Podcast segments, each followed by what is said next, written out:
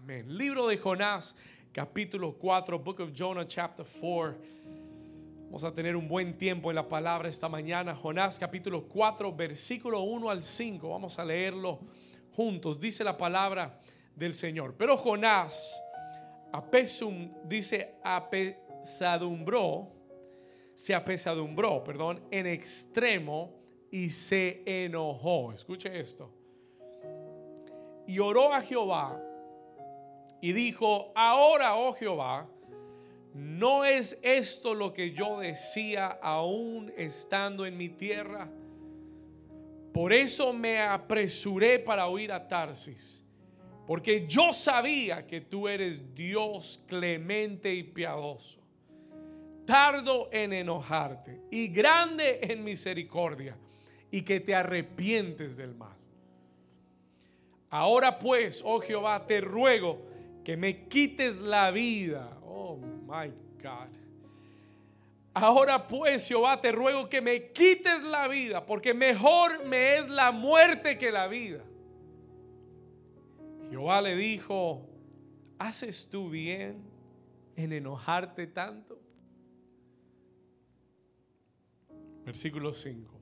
Y salió Jonás de la ciudad y acampó hacia el oriente de la ciudad y se hizo allí en una enramada, se hizo allí una enramada y se sentó debajo de ella a la, sombra hasta ver qué acontecía en aquella ciudad. Y la iglesia del Señor dice, amén y amén. Hoy voy a hablarte del corazón y el llamado. Diga conmigo, el corazón y el llamado. Puede tomar su lugar. You can take your place.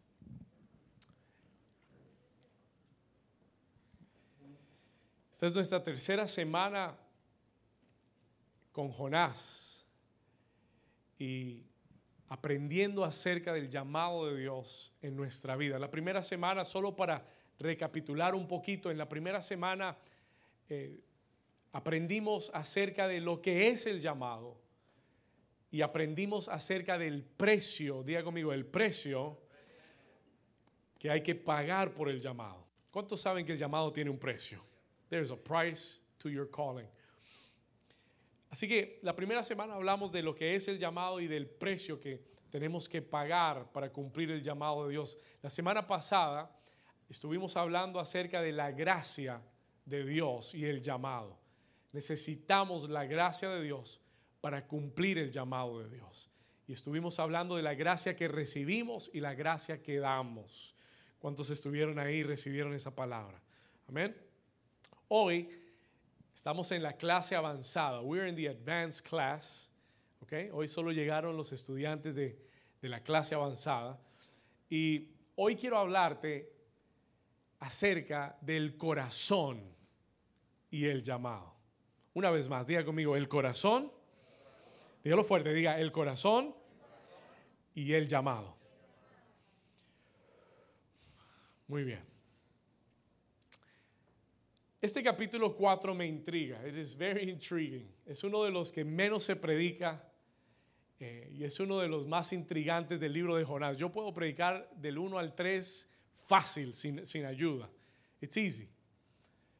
El mensaje está muy claro. Pero cuando uno llega al capítulo 4, uno se pregunta, ¿y para qué está ahí el capítulo 4? What is that chapter 4 there?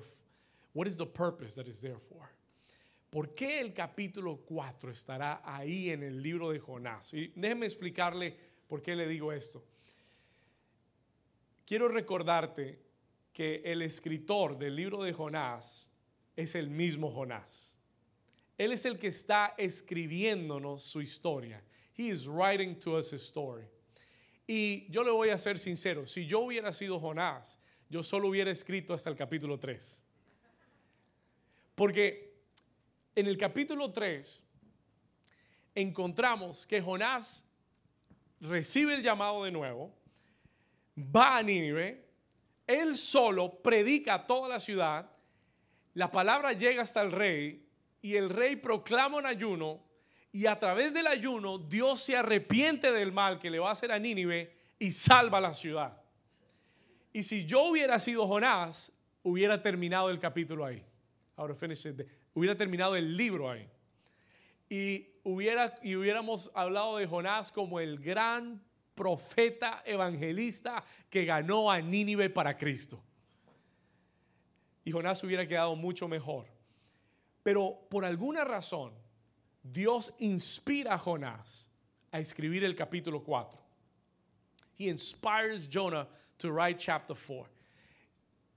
Y usted tiene que entender que hay algo en el capítulo 4 que es muy importante para todo aquel que quiere llevar a cabo el llamado de Dios en su vida. Porque muchas veces dejamos que el llamado se trate solamente acerca de lo que Dios nos ha llamado a hacer. Pero lo que quiero mostrarte en esta mañana es que Dios va más allá de lo que te ha llamado a hacer. Él quiere lidiar con tu corazón. ¿Alguien está aquí conmigo?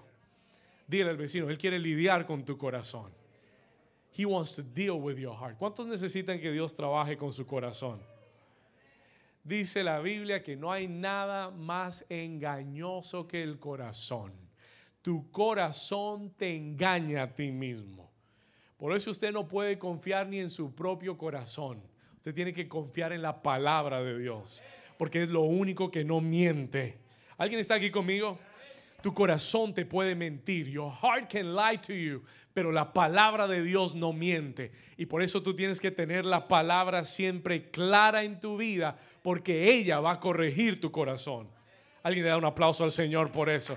Come on, this is good stuff already. Escúcheme bien. Todo aquel que quiere cumplir su llamado y ser usado por Dios tiene que entender el capítulo 4 de Jonás. You've got to understand it. Vamos a ir al versículo 1 rápidamente y no va a ser una lección larga, pero va a ser una lección profunda. Escuche esto, versículo 1.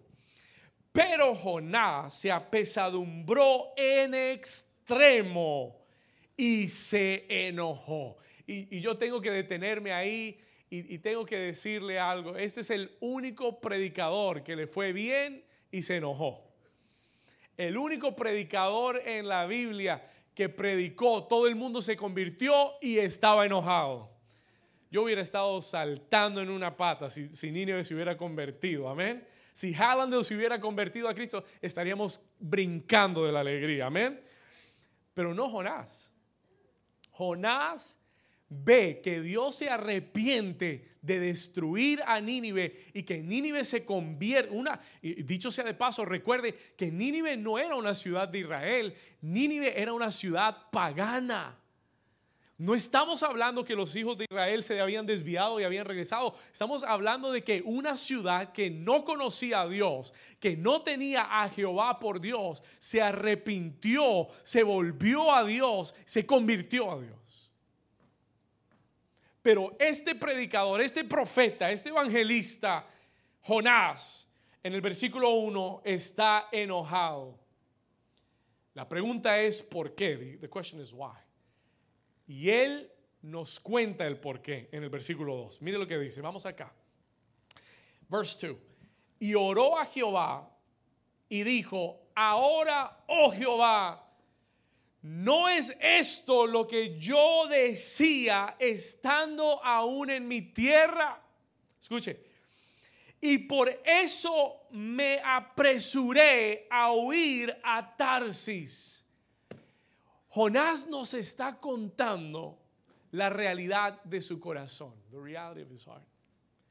Jonás no huyó del llamado porque tenía miedo a fracasar Jonás huyó del llamado porque tenía miedo a tener éxito.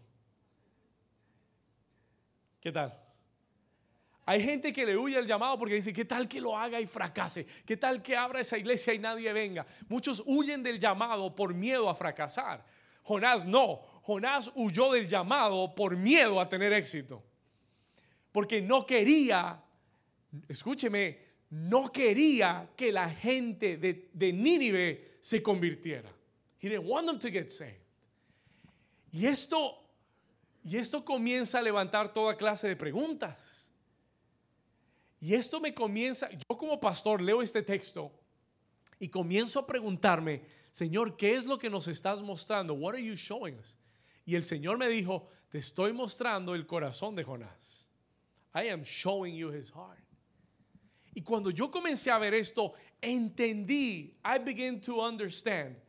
Escuche, que Jonás en su confesión le dice, yo tenía miedo a que tú los perdonaras. Porque yo sabía, escuche lo que él dice, él dice, yo sabía que eres un Dios clemente y eres piadoso. Yo sabía que tú eres tardo en enojarte. Sabía que eres un Dios de gran misericordia y que te arrepientes del mal. Jonás está describiendo el corazón de Dios. Jonás está describiendo el carácter de Dios. Y él le dice, yo sé cómo eres. Pero a la misma vez él está diciendo, yo no soy así. Él está diciendo, yo conozco tu corazón. I know your heart. Tú eres misericordioso. Si alguien se te arrepiente, tú lo perdonas. Yo sé cómo eres.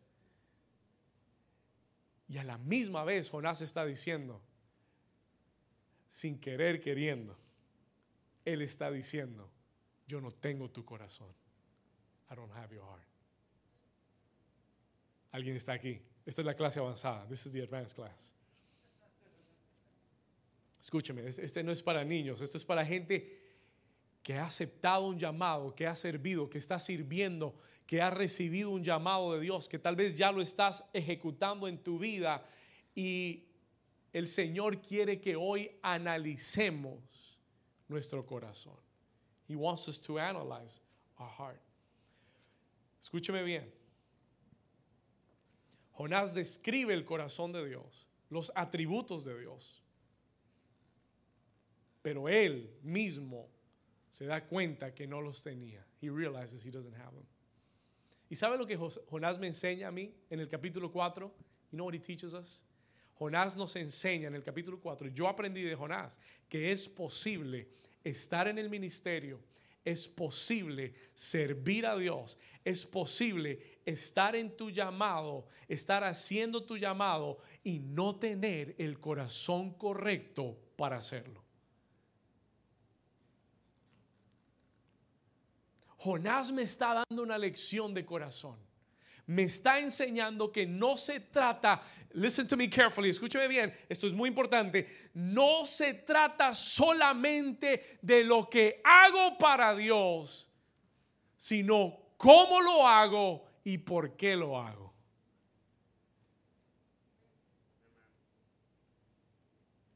Dios no está viendo solamente lo que hago para Él. Porque tú puedes ir y decirle, Señor, pero mírame, yo llego temprano, arreglo las sillas, yo canto, yo predico, yo ministro, yo profetizo, yo hago esto, aquí y allá y aquí y acá. Y Dios lo va a ver y va a decir, amén, good, I love what you're doing, amo lo que estás haciendo. Pero Dios ve el corazón más que la apariencia. Dios ve lo interno más que lo externo. ¿Cuántos saben que es así? Él se lo dijo a Samuel, le dijo, tú miras la apariencia del hombre, yo mido el corazón. Y cuando hablamos de corazón, no estamos hablando de lo que hacemos, estamos hablando de por qué lo hacemos y cómo lo hacemos. Para Dios es más importante por qué lo haces y cómo lo haces. ¿Alguien está aquí todavía? Y por eso hay un capítulo 4 si no fuera importante para Dios, se acababa en el capítulo 3. Nínive se convirtió, gloria a Dios, Dios es bueno, Dios es misericordioso. Pero Dios añade un capítulo porque Él quiere mostrarnos que Él quiere lidiar con el corazón del hombre y de la mujer que Él ha llamado y que Él está usando. Porque, porque el hecho de que Dios te use no quiere decir que tu corazón está correcto. Uy. Pastor, me hubiera quedado ahí en la casa. Dígale, hoy, dígale al vecino, estás en el lugar correcto. Dígale, y hoy Dios te va a dar el corazón correcto. ¿Cuántos están aquí todavía?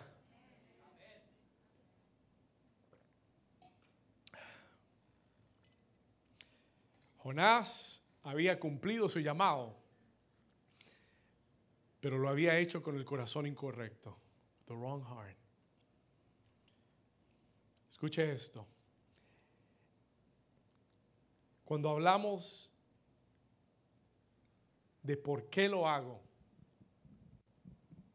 y cómo lo hago, estamos hablando de mi motivación y el propósito. Escribe estas dos palabras, por favor. Mi motivación y actitud. En my attitude. Diga conmigo, motivación.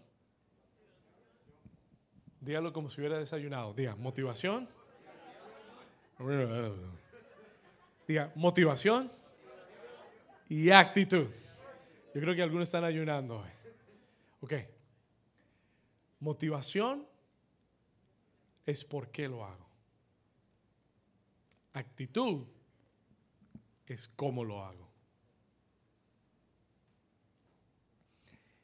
Y esas cosas miden tu corazón. They measure your heart. ¿Sabe? Yo, yo me ponía a pensar, yo decía, wow, Jesús tuvo que trabajar esto con sus discípulos. Él los llamó. ¿Cuántos saben que los discípulos de Jesús fueron llamados por Él? Los llamó por nombre a cada uno.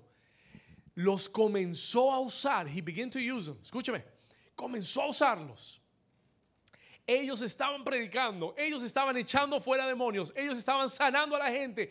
Y aún con todo eso, Jesús tenía que lidiar con su corazón. Porque su motivación y su actitud muchas veces no era correcta. Entre ellos se peleaban la posición.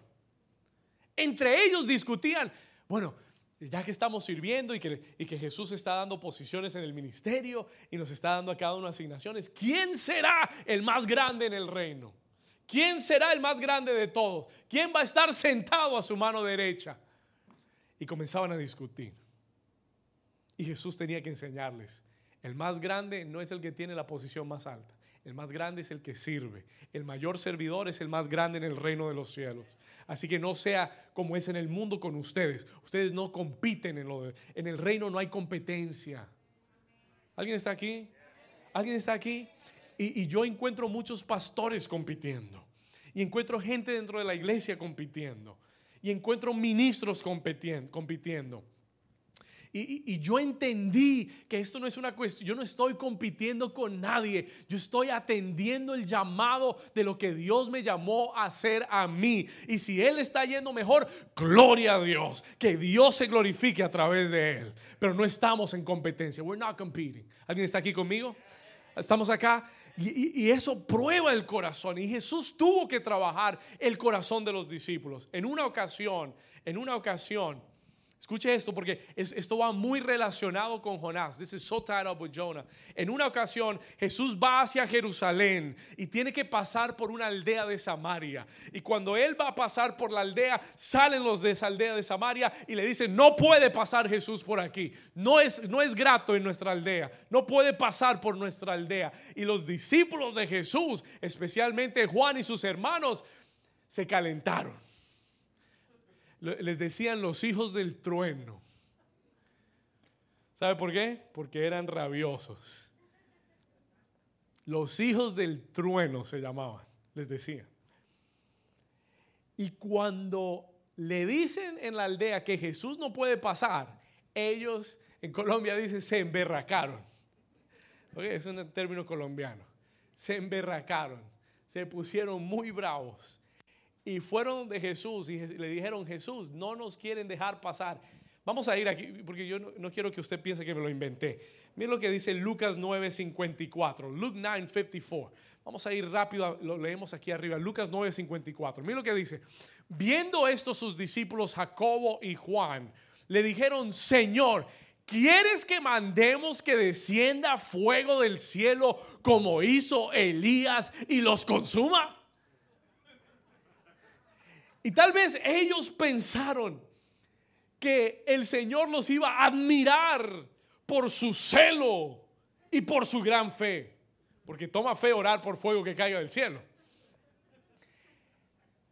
ellos dicen, Señor, oramos y cae fuego y los enciende y pasamos sobre las cenizas. We'll go over their ashes.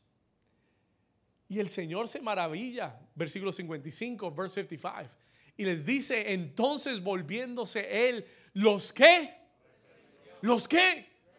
Pregunta, escúcheme, pregunta. El celo de ellos era genuino, era original, lo que ellos querían. O sea, ellos se sintieron ofendidos porque no querían dejar pasar a Jesús. Y eso está bien. Ese celo está bien. Pero el corazón no estaba conforme al corazón de Dios. Porque Él los reprende, He rebukes them y les dice, vosotros no sabéis de qué espíritu sois. Predicadores, discípulos de Jesús, que están caminando con Él todos los días, haciendo milagros y Él les los reprende y les dice, ustedes no saben qué espíritu tienen, de qué espíritu son. I have feedback over here. You got to work on that.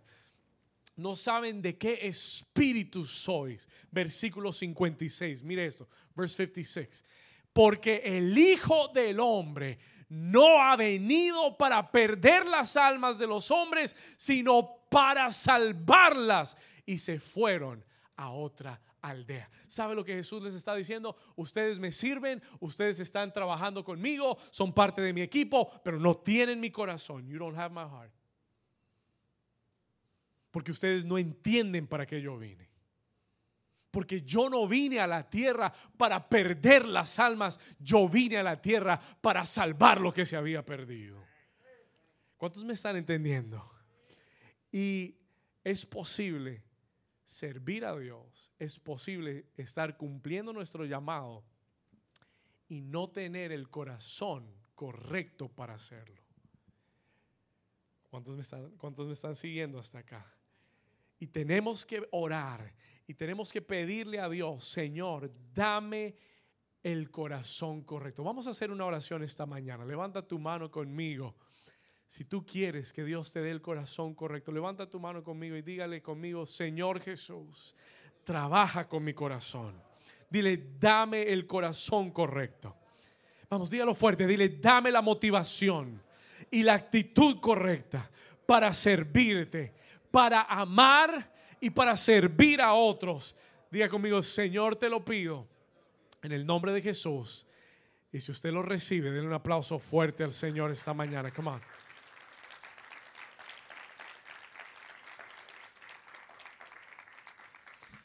Después de que Jonás le hace esta confesión al Señor y le dice, Señor, yo no, por esto era que yo no quería venir a Nínive, porque yo te conocía, yo sabía cómo eras.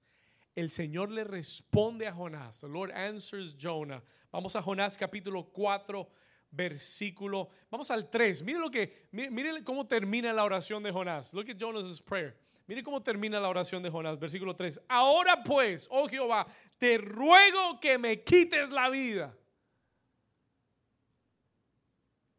¿Era para tanto? Te ruego que me quites la vida. ¿Cuántos le dan gracias a Dios que Dios no responde todas tus oraciones? Amén.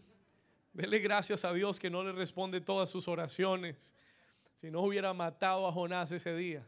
Escuche, a veces hacemos oraciones insensatas. Y él dice, ahora pues, oh Jehová, te ruego que me quites la vida, porque mejor es la muerte que la vida. Y en el versículo 4 Dios le responde, God answers. Mira lo que le dice. Y Jehová le dijo, le, le hace una qué, una, una qué, una pregunta, escuche. Y le dice, ¿haces tú bien en enojarte tanto? Y déjeme enseñarle algo de la escritura.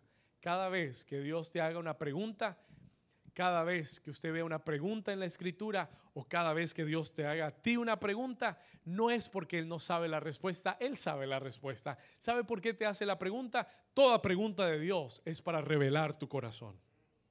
Anótelo, write that down. That's good stuff. Toda pregunta de Dios tiene el propósito de revelar tu corazón. Le preguntó a Adán, ¿dónde estás?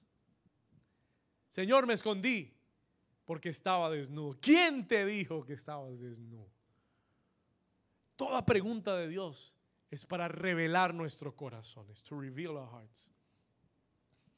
Y Dios le pregunta a Jonás, ¿haces tú bien en enojarte tanto? Why are you mad, bro? Right? That's what he asked him. Modern day uh, translation. ¿Por qué estás tan molesto? ¿Qué te molestó tanto? ¿Está justificado toda esa molestia que tienes? ¿Todo ese enojo que tienes? ¿Estás bien, Jonás? ¿Are you okay? Escúchame. Cuando Dios hace preguntas es para revelar nuestro corazón. Y, le y esa pregunta viene para revelar, Jonás, cuál es tu motivación y cuál es tu actitud. Diga conmigo motivación y actitud. Una vez más, diga motivación y actitud. Motivación, se lo dije hace un momento, tiene que ver con la razón por la que haces algo. ¿Cuál es la razón? ¿Qué es lo que te impulsa a hacer eso? What is your motivation? ¿Lo haces para que la gente te vea? ¿Lo haces para que te reconozcan? ¿Lo haces para que te admiren? ¿Lo haces para que te inviten a predicar a otros lugares? ¿Lo haces para que te digan qué lindo cantas? Qué lindo adoras. Qué bien que sirves. Lo haces para tener más likes, más seguidores, más fanáticos. ¿Y sabe por qué se lo digo? Porque hay mucha gente que hace las cosas para Dios, pero lo hacen para que otros lo, lo reconozcan. Porque hay un, hay un hueco en su corazón que necesita la afirmación de otros. Y la pregunta es, ¿cuál es tu motivación? What is your motivation? ¿Le puedo contar algo sinceramente como pastor? Dios por muchos años o a través de estos 10 años muchas veces me ha preguntado cuál es mi motivación. Y cuando me la pregunta, es porque por lo general me estaba alejando de la motivación correcta. Y muchas veces me he quejado con Dios, voy a ser sincero, o muchas veces le he reclamado a Dios, porque le he dicho, Señor, pero es para que el ministerio estuviera en otro lugar, en otro momento, en otra posición. Es para que estuviéramos aquí, allá, haciendo esto y lo otro. Y el Señor me pregunta, ¿y para qué? ¿Para qué quieres eso? Cuando hace 10 años atrás, y quiero enseñarle que Dios usa el llamado para cambiar nuestro corazón. Ahora vamos a entrar en esto. We're going to get into this. Let's do this. Hace 10 años atrás, cuando yo arranqué la iglesia, cuando arrancamos el ministerio, yo pensé, o yo pensaba, que Dios me había escogido a mí para levantar y hacer crecer este ministerio. Y yo dije, no, cuando arranque eso va a explotar. That's going to explode.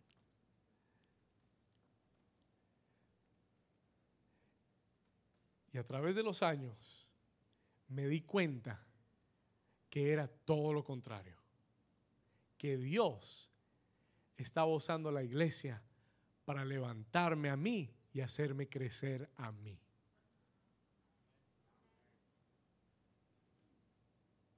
Y cuando yo vi eso invertido, when I saw that inverted, yo le dije, Señor, trabaja con mi corazón. Porque aunque estoy haciendo lo correcto, mi corazón necesita estar con la motivación correcta.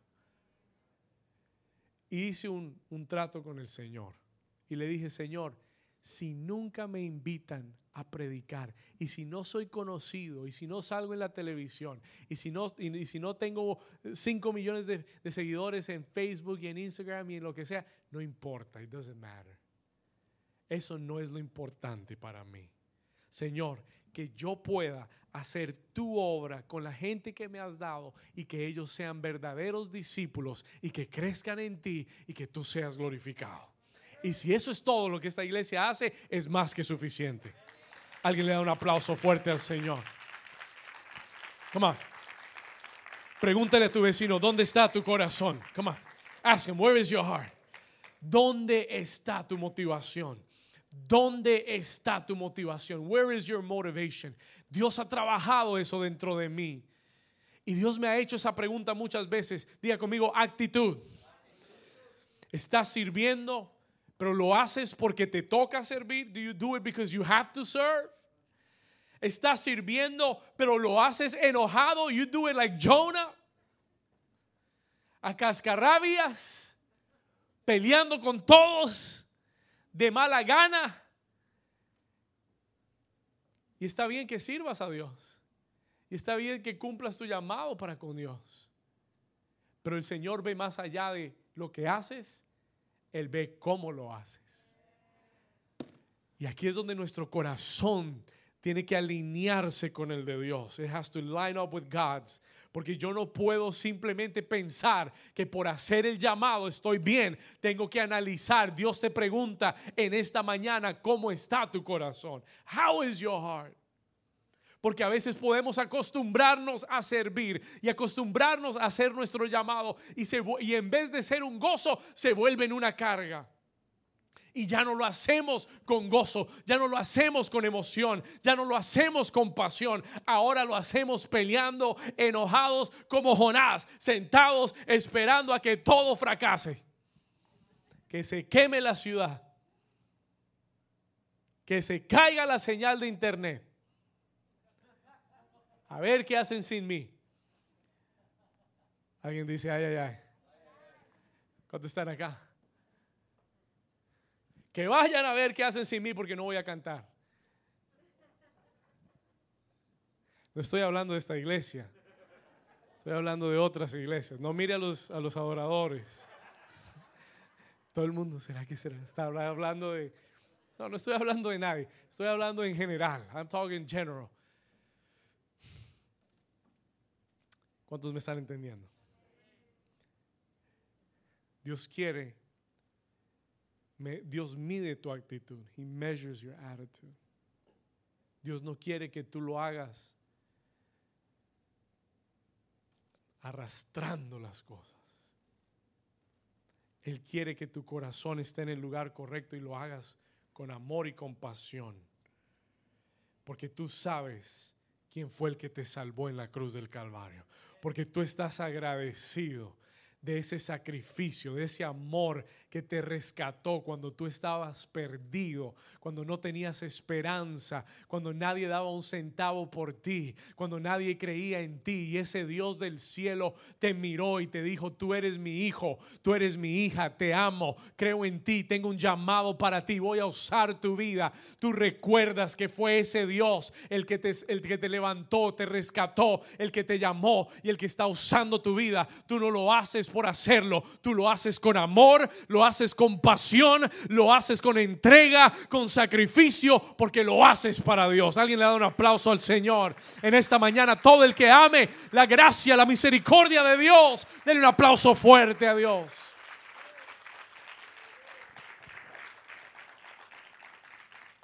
¿Cuántos Dios les está hablando hoy? Solo cinco, gloria a Dios.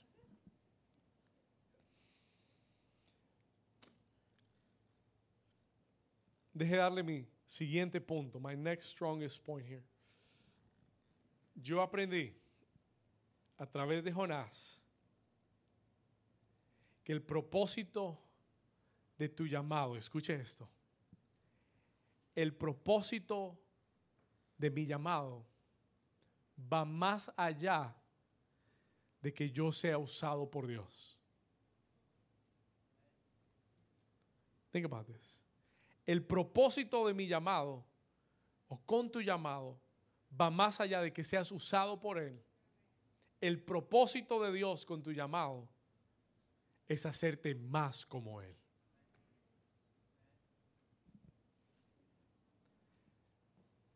Y esto tiene que cambiarlo todo para ti. This has to change everything for you. Se lo voy a repetir una vez más.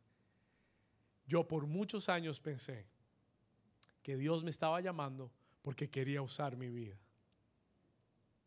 Y es verdad, Él quiere usar tu vida. Pero no es el mayor propósito de tu llamado. El mayor propósito de tu llamado es hacerte más como Él.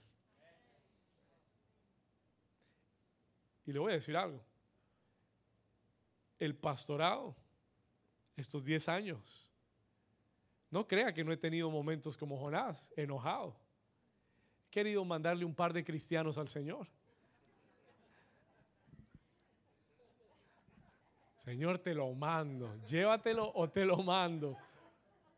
Pero no me lo aguanto. ¿Estamos acá? He tenido momentos de Jonás. I had Jonah moments. I had Jonah moments. Pero ¿sabe qué?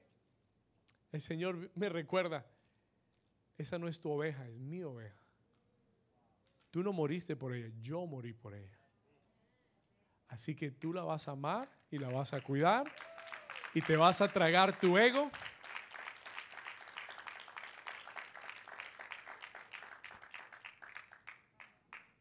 Y hay que tomar agüita para pasarlo. Ay, Señor. Bueno. Y esas experiencias y esas vivencias en el llamado hacen que tu corazón sea más como el de Dios. Y que tú te parezcas más a Él. Porque al final de todo esto, lo que Dios más anhela es hacerte más como Él. Pablo dijo que seamos transformados de gloria en gloria conforme a la imagen de su Hijo Jesucristo. Ese es el deseo de Dios. Pero escúcheme bien, Dios lo hará a través de tu llamado. Es difícil ser moldeado. Es difícil ser más como Dios, al menos que caminemos en nuestro llamado. El llamado es el vehículo. La gente que se aleja de su llamado nunca se parecerá más a Dios que la gente que camina en el llamado. ¿Cuántos me están entendiendo? Y por eso el llamado de Dios para tu vida es tan importante que tú lo atiendas, lo entiendas, camines en Él, vayas hacia Él, porque aunque no seas perfecto, aunque seas como Juan y sus hermanos y estés orando oraciones insensatas, que le digas, Señor, manda tu fuego y consume a todos estos impíos, y, y aunque esa sea tu oración, pero si estás comprometido con Él y estás en tu llamado, Él va a trabajar con tu corazón aunque seas un Jonás, que te salgas de la ciudad y te subas a la montaña. ¿Sabe por qué Jonás lo hizo? Porque él estaba esperando que cayera fuego del cielo. Aún ahí Dios va a trabajar con tu corazón. Porque estás en el llamado. Toca al vecino y dile, tenemos que estar en el llamado. Vamos, dígale, tenemos que estar en el llamado. Dios va a usar tu llamado para transformar tu corazón. God will use your calling to transform your heart. No, Dios, Dios, no transforma primero y después te llama. No, Él te llama y te transforma en el camino y te va haciendo una versión mejor de ti cada año que va pasando, cada día, cada mes. Que tú estás atento al llamado de Dios y estás perseverando en el llamado de Dios. Dios va perfeccionando tu vida más conforme a su imagen. Alguien dice amén. Alguien le da un aplauso al Señor. Come on, dale un aplauso como si estuviera recibiendo esta palabra en esta mañana. You're receiving this word. Por eso tú tienes que perseverar en el llamado. Y tienes que entender que el propósito mayor del llamado no es ser usado por Dios. Claro que sí, Dios te va a usar. Claro que sí, Dios, Dios va, va a hacer cosas maravillosas a través de ti. Yo lo he visto. He visto a Dios hacer cosas maravillosas a través de este ministerio, a través de muchos de ustedes. Pero ese no es el fin del llamado. El fin del llamado es hacernos más como Él. Es to make us more like Him.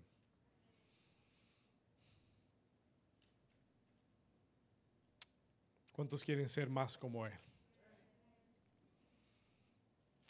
Voy a darle la última lección de este libro de Jonás. Let me give you the last lesson y terminamos. ¿Cuántos Dios les ha hablado hoy? ¿Cuántos han recibido esta palabra? Esta es la clase avanzada.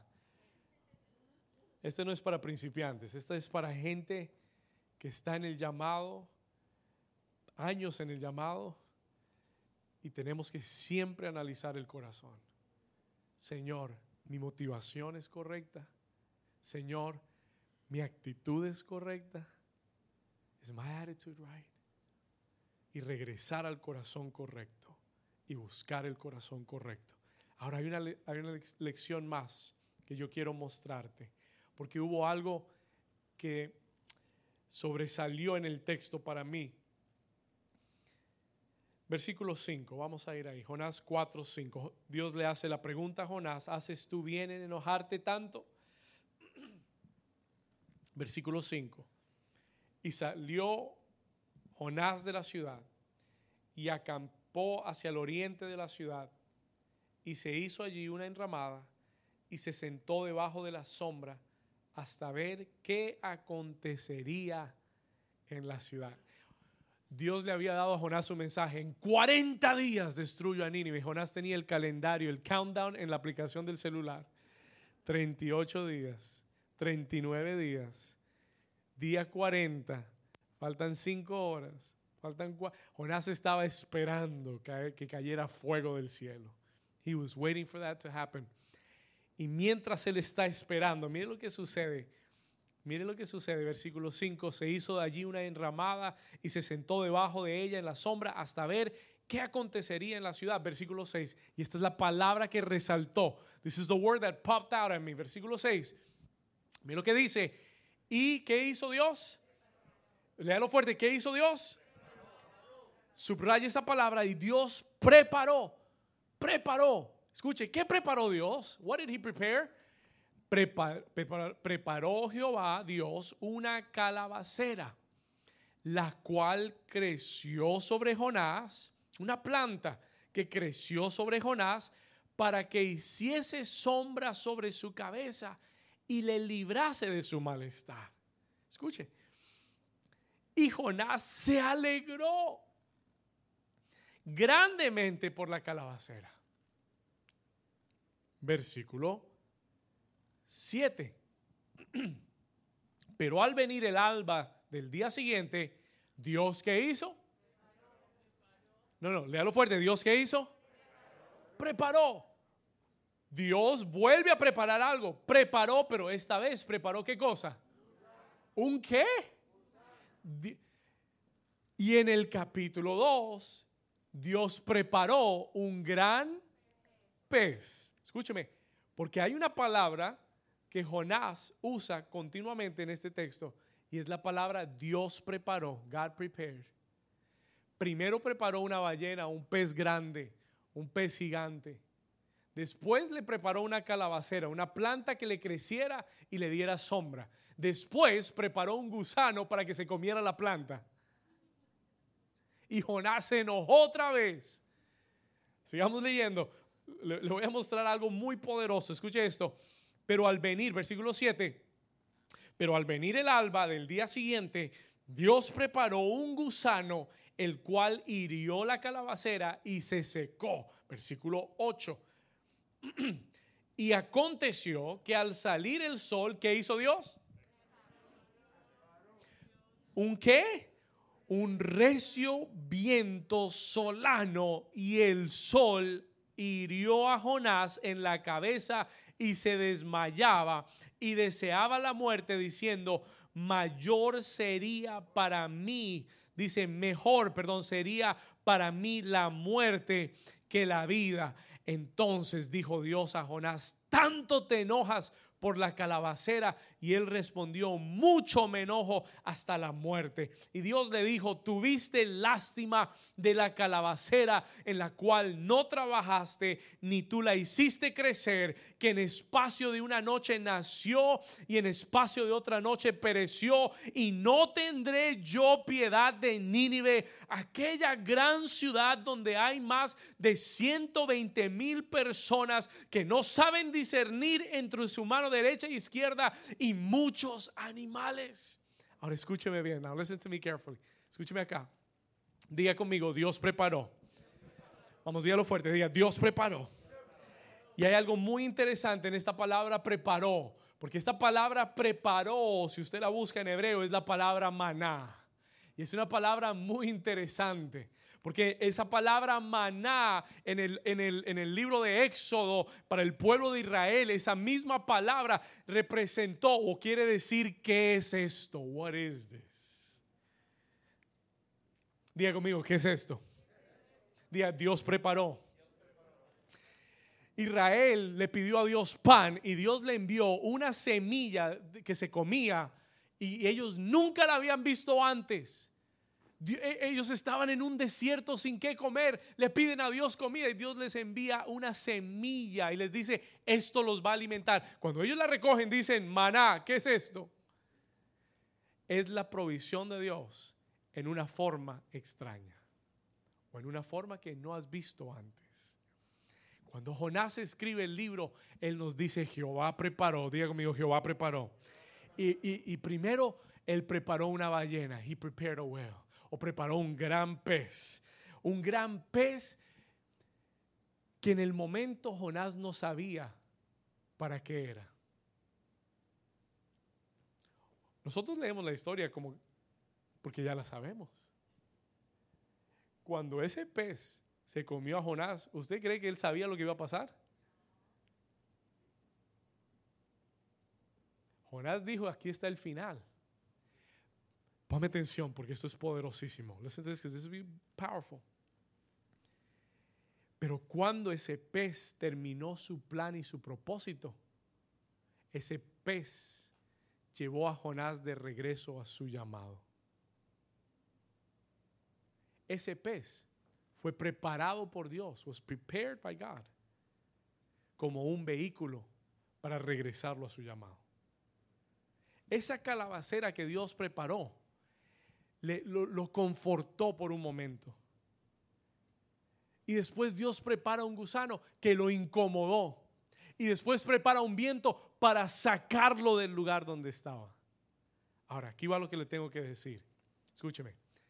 En tu llamado, Dios va a usar peces, va a usar gusanos, va a usar calabaceras y va a usar vientos en tu vida que tú vas a mirar en un momento y tú vas a decir, Señor, no entiendo lo que está pasando. Señor, yo estoy sirviéndote y no entiendo por qué vino esto. No entiendo por qué este gusano. No entiendo por qué esta calabacera. No entiendo por qué este viento está soplando en mi vida. Pero Dios me dijo que te dijera esta mañana, que mientras que tú cumplas el llamado de Dios, Él, Él preparará ciertas situaciones, ciertas personas, Él preparará ciertos eventos en tu vida que van a formar tu vida, que van a preparar tu vida, que van a moldear tu vida, que van a enseñar tu vida. Y por eso dice el libro de Romanos capítulo 8, versículo 28. Mire lo que dice acá rápido. Mire, mire lo que dice Romanos 8:28. Póngale mucho, mucho atención. Mira lo que dice. Y sabemos, léalo conmigo. Y sabemos que a los que qué. Léalo fuerte. Dice, y sabemos. ¿Cómo dice? Que a los que aman a Dios, diga, todas las cosas. ¿Cuántas cosas?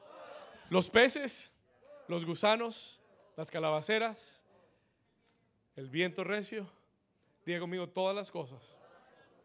Hay personas aquí que tú estás en tu llamado, tú estás cumpliendo tu llamado, tú estás entrando en tu llamado, tú estás con el deseo de servir a Dios y tal vez no entiendes por qué ese gusano está en tu vida. no entiendes por qué Dios te envió un gran pez que te comió. No entiendes por qué ha soplado ese viento que te quiere mover. Pero la escritura declara que a los que aman a Dios, Dios ha preparado todas las cosas y todas van a trabajar juntas para formar en ti el carácter y el corazón que Dios quiere poner en ti. Todas van a trabajar juntas para cumplir el propósito de Dios en tu vida. ¿Alguien está aquí conmigo? Dígale al vecino, van a trabajar juntas. Dile, van a trabajar para tu bien. Escúcheme bien. Esto es, y mire lo que Pablo dice y termina diciendo, esto es no para todos. Esto es para quienes? A los que conforme a su qué propósito. ¿Son qué? ¿Son qué? ¿Son qué? Esto es para los que conforme a su propósito son llamados. ¿Alguien está aquí conmigo? Vamos a ponerlo aquí. Escúcheme bien, voy a terminar con esto. I'm going to finish with this. Dios está preparando en tu vida diferentes cosas o ha preparado diferentes cosas que tú tal vez no entiendas por qué estás viviendo, por qué estás pasando. Si yo estoy sirviéndote, Señor, si yo estoy trabajando para ti, Señor, ¿por qué has preparado estas cosas? ¿Por qué estas cosas en mi vida? Y el Señor dice, porque esas cosas que yo he preparado te están preparando a ti. ¿Alguien está aquí conmigo? Can I get the piano, please, sir?